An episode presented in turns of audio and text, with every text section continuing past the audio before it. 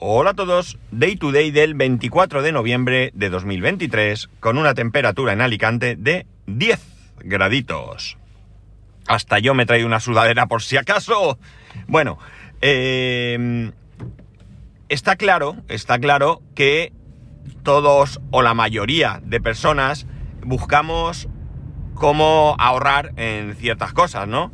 Eh, yo qué sé, vamos a contratar suministros, eh, suministro eléctrico, pues comparamos entre diferentes compañías, vamos a comprar un coche y valoramos diferentes opciones, no solamente el tema de qué coche me interesa o me gusta, sino también eh, qué precio tiene uno, qué precio tiene otro, e incluso el mismo producto buscamos en diferentes sitios para obtener el mejor precio posible. Esto es evidente que, es natural, que es normal, lo hacemos todos, yo también. Y bueno, pues eh, quitando a algunas personas que no les importa nada porque sus ingresos son suficientemente altos como para pagar lo que sea sin preocuparse, oye, yo me quiero comprar un polo.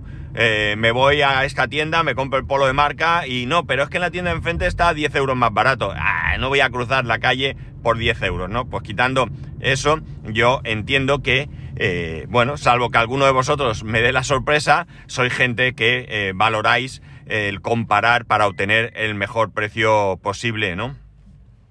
Lo que ocurre es que a veces nos cegamos con el precio y no somos capaces de, mm, de, darnos cuenta de que si dos cosas eh, que no son la misma cosa, evidentemente un producto, no voy a comprarme, qué sé yo, un teléfono de marca tal, modelo tal.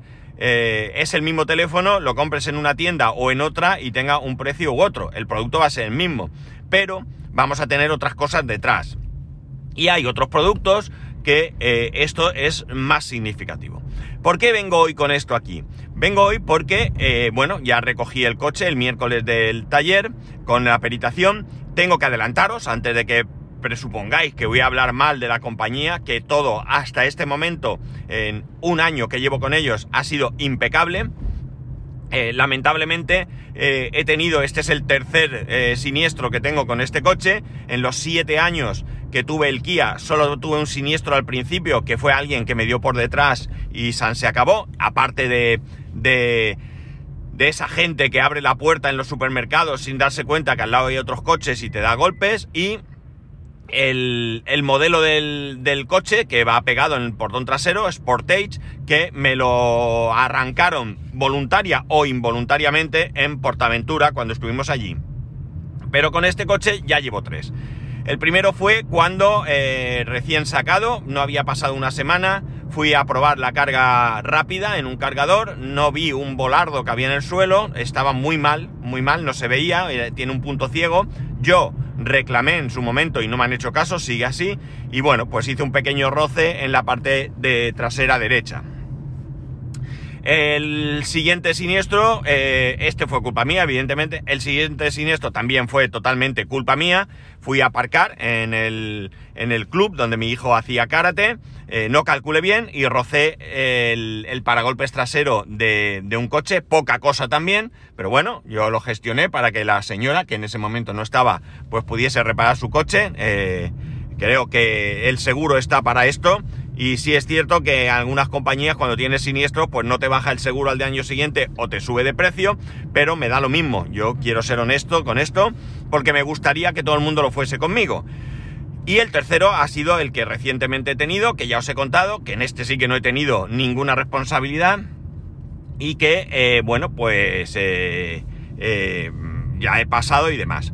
Eh, el seguro que tengo es el seguro que me incluían por financiar con la financiera que, con la que tiene MG un acuerdo, que es el Santander Consumer.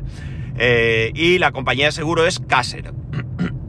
Yo creo que nunca había tenido un seguro con Caser, no por nada, sino que por circunstancias personales, pues tengo el seguro, todos los seguros de mi casa, excepto, fijaos, el de la casa por una cuestión de la hipoteca, de, reducir el, interés del, del crédito hipotecario, los tenemos en la misma compañía desde hace muchos años.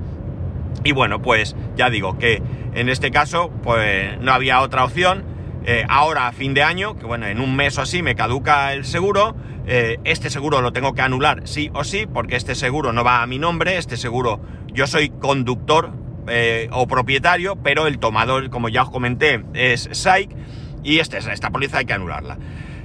El caso es que, bueno, pues yo quedé, llamé a la compañía, creo, hasta aquí no creo que ya lo conté, llamé a la compañía, me citaron, eh, me pidieron, me dijeron, mejor dicho, cuándo me venía bien, yo por, por una cuestión de, organización dije que lo dejaba el martes por la noche, eh, para que el miércoles por la mañana me hicieran la peritación, probablemente no fue el mejor día, podía haber elegido, aunque hubiera tardado un día más, eh, dejarlo el miércoles por la noche, eh, bueno, no lo tengo tan claro. Al final complica la cosa, porque estoy pensando en, el fútbol, en el entrenamiento de mi hijo, pero bueno, salió bien. La cosa es que yo el martes lo dejé allí, me recogió mi mujer y eh, el martes a mediodía, más o menos, el, perdón, el miércoles a mediodía, más o menos, me llamaron diciendo que ya habían peritado y demás. Aquí hubo un poco de, de confusión, pero creo que es que la persona que me atendió está empanado, ¿vale? Está empanado.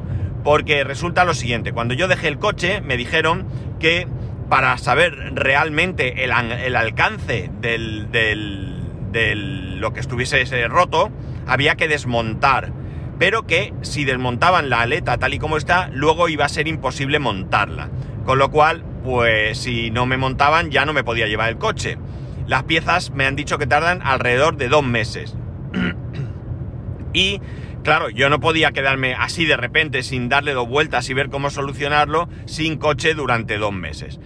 Entonces, eh, bueno, pues quedamos que eso, se hacía una peritación abierta con las consecuencias que para mí pueden tener, que es que, eh, bueno, el perito va, eh, ve los daños, valora, da el ok y si cuando vayan a reparar resulta que dentro hay un daño interno, pues nada, tendrán que hablar otra vez con la compañía, autorizarán, pedirán las piezas y tardará lo que tarde, ¿no? Ese es el problema.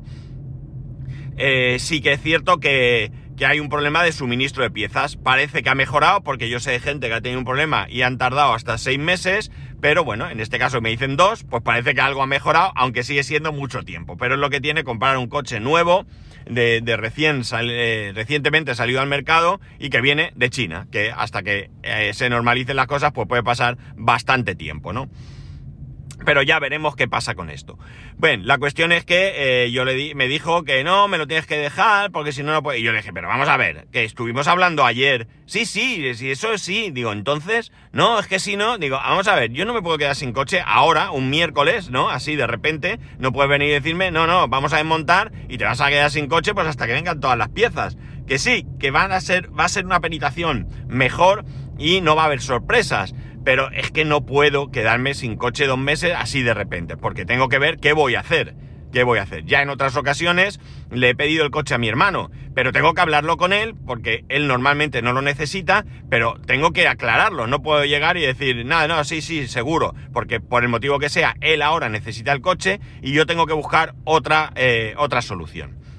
Bien, la cuestión está en que, en que en taller cierran a las 5 de la tarde. Y bueno, yo le comenté que, que, que, el día que dejé el coche, que bueno, pues que no me venía muy bien, que a las 5 de la tarde me era imposible. Y entonces me quedamos en que le iban a dejar, bueno, el, el que me parece que es el, como el responsable de recepción, eh, me dijo que no había problema porque el miércoles él tenía un curso y se quedaba hasta las 6. Y a mí a las 6 todavía me pillaba un poco justo. Eh, entonces quedamos en que él le iba a dejar las llaves al vendedor me vendió el coche, que están hasta las 8 y ya está. Yo iba al vendedor, me da la llave, el coche estaba aparcado en el parking del, del concesionario y ningún problema. El caso es que nada, el miércoles llevamos a mi hijo al cole, ay, perdón, al entrenamiento y de, de, ahí pues fuimos a recoger el coche. El coche efectivamente estaba fuera y no tuve necesidad de hablar con el vendedor porque este chico, el, el que está en recepción, todavía estaba por allí. Me dio la llave, estuvimos charlando un rato y lo que le comenté es que ahora, en un mes, dentro de un mes, yo tengo que hacer la primera revisión del coche. La primera revisión, eh, bueno, los coches eléctricos no necesitan mucha revisión, esa es la verdad. Pero eh, en este caso, pues la marca obliga para, supongo que, eh, dar algo de dinero a los, a los concesionarios, ¿no? Pues entiendo que si las comisiones no son muy altas, pues bueno, lo que no te doy en comisión te lo doy por otro lado. Pero, ya digo, no es necesario, pero las tengo que hacer porque si no puedo perder la garantía. De hecho, yo no tengo siquiera obligación de hacer la revisión en el servicio oficial. Yo puedo hacerla en el taller de mi primo Paco, pero entonces eh, eso sí que está estipulado, pierdo la ampliación de garantía de 7 años. La garantía del coche legal no me la pueden tocar, eso es intocable, pero sí puedo perder esa garantía. Y como no tengo ganas de follones, pues nada, les pregunté qué, precio tenía y me dijo que eh, la primera revisión de vehículo eléctrico son 110 euros con IVA y todo. Ya digo, un poco caro para lo que hay que hacer, pero eh, si quiero conservar esa garantía, eh, es lo que tengo que... No me queda otra. Y bueno, pues 110 euros comparado con los 300 y pico, 400 que pagaba del Kia, pues... Pues bien está, ¿no? otro ahorro más dentro del vehículo eléctrico.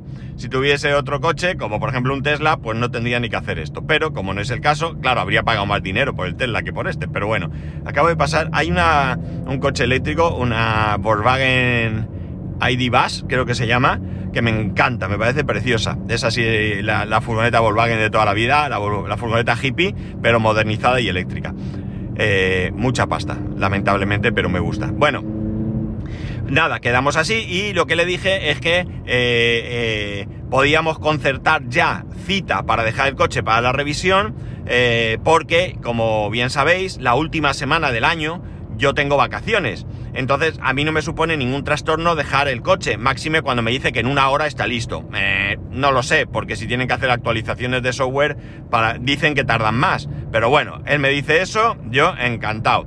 Porque lo que hago es que voy un día, eh, iré con mi hijo, puesto que estará él también de vacaciones, vamos los dos, dejo el coche, me pego una vuelta por donde sea, eh, y bueno, pues recojo el coche cuando toque y arreglado, ¿no?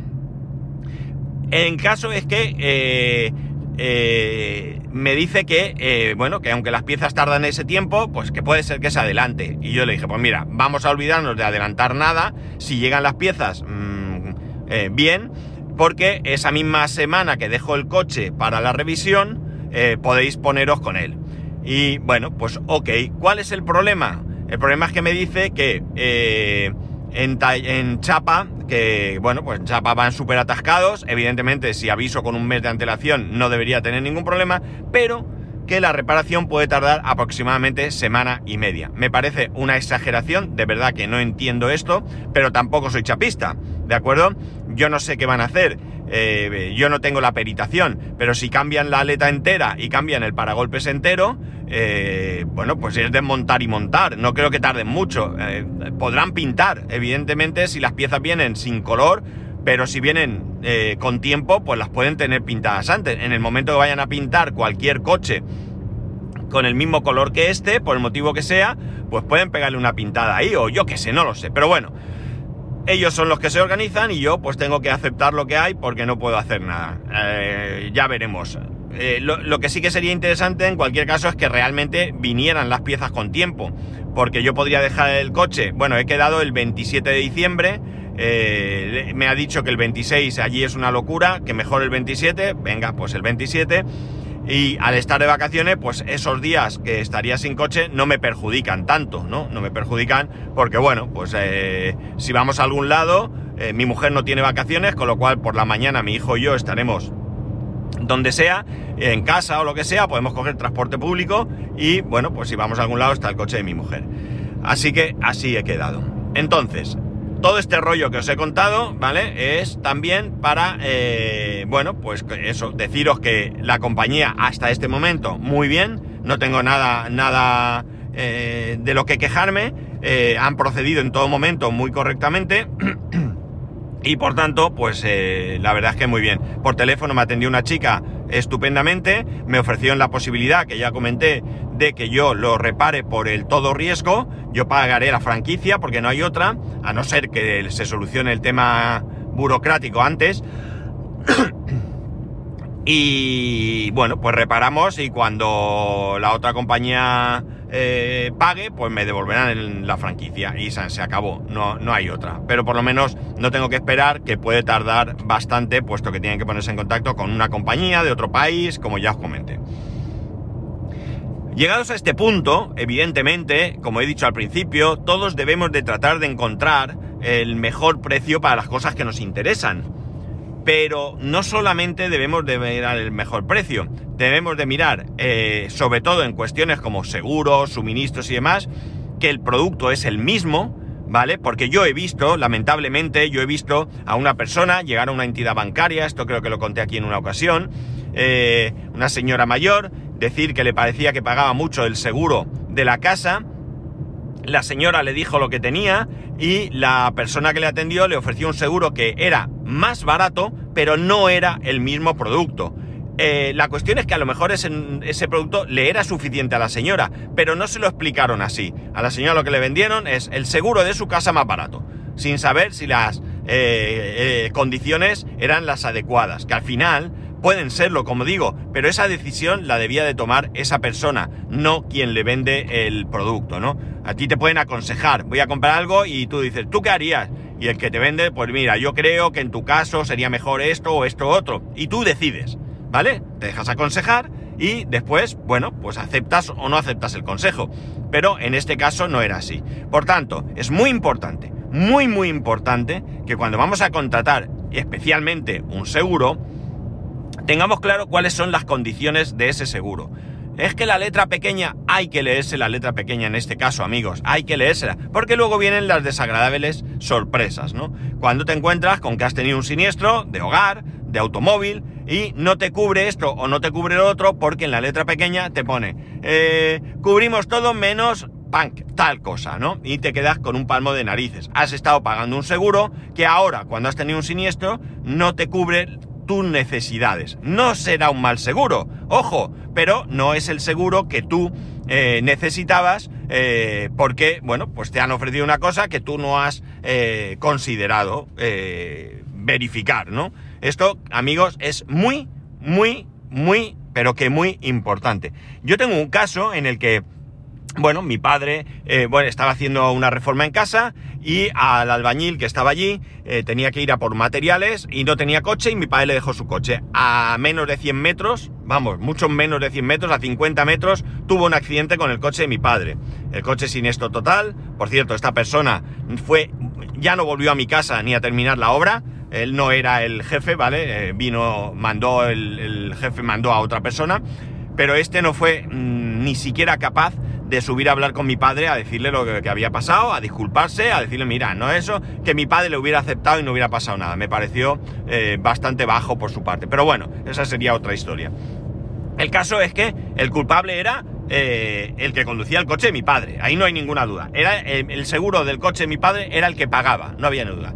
Bueno, pues la otra persona tenía una, el seguro en una conocida compañía de seguros que se anuncia mucho por la tele y que no tiene oficinas. Eh, y bueno, pues resulta que este señor tuvo que buscarse un abogado para que le defendiera, que no había nada que defender porque estaba claro cuál había ser el problema. Había un stop allí o un ceda al paso, estaba todo clarísimo.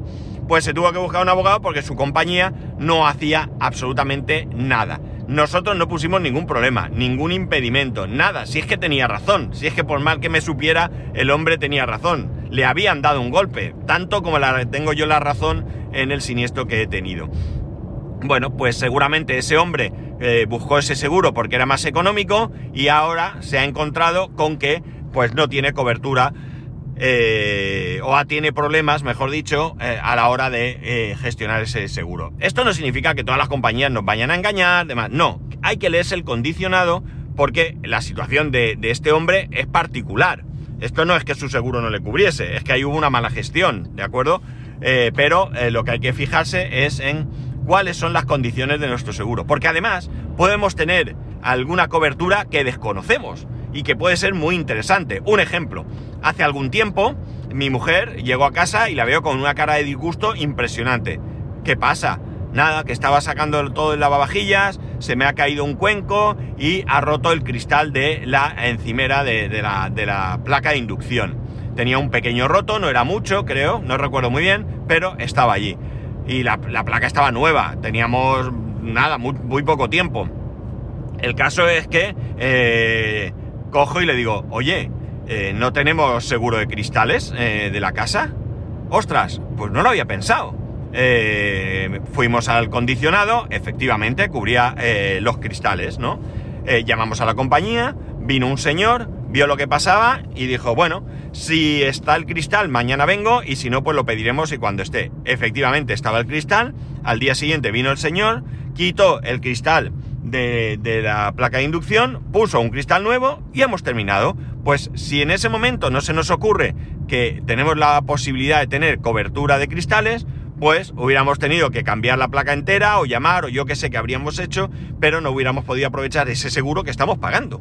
Por tanto, es muy importante, como veis, conocer bien el condicionado y eh, pensar qué cosas podemos querer incluir que nos puedan beneficiar en el momento de tener algún tipo de, siniestro, ¿no?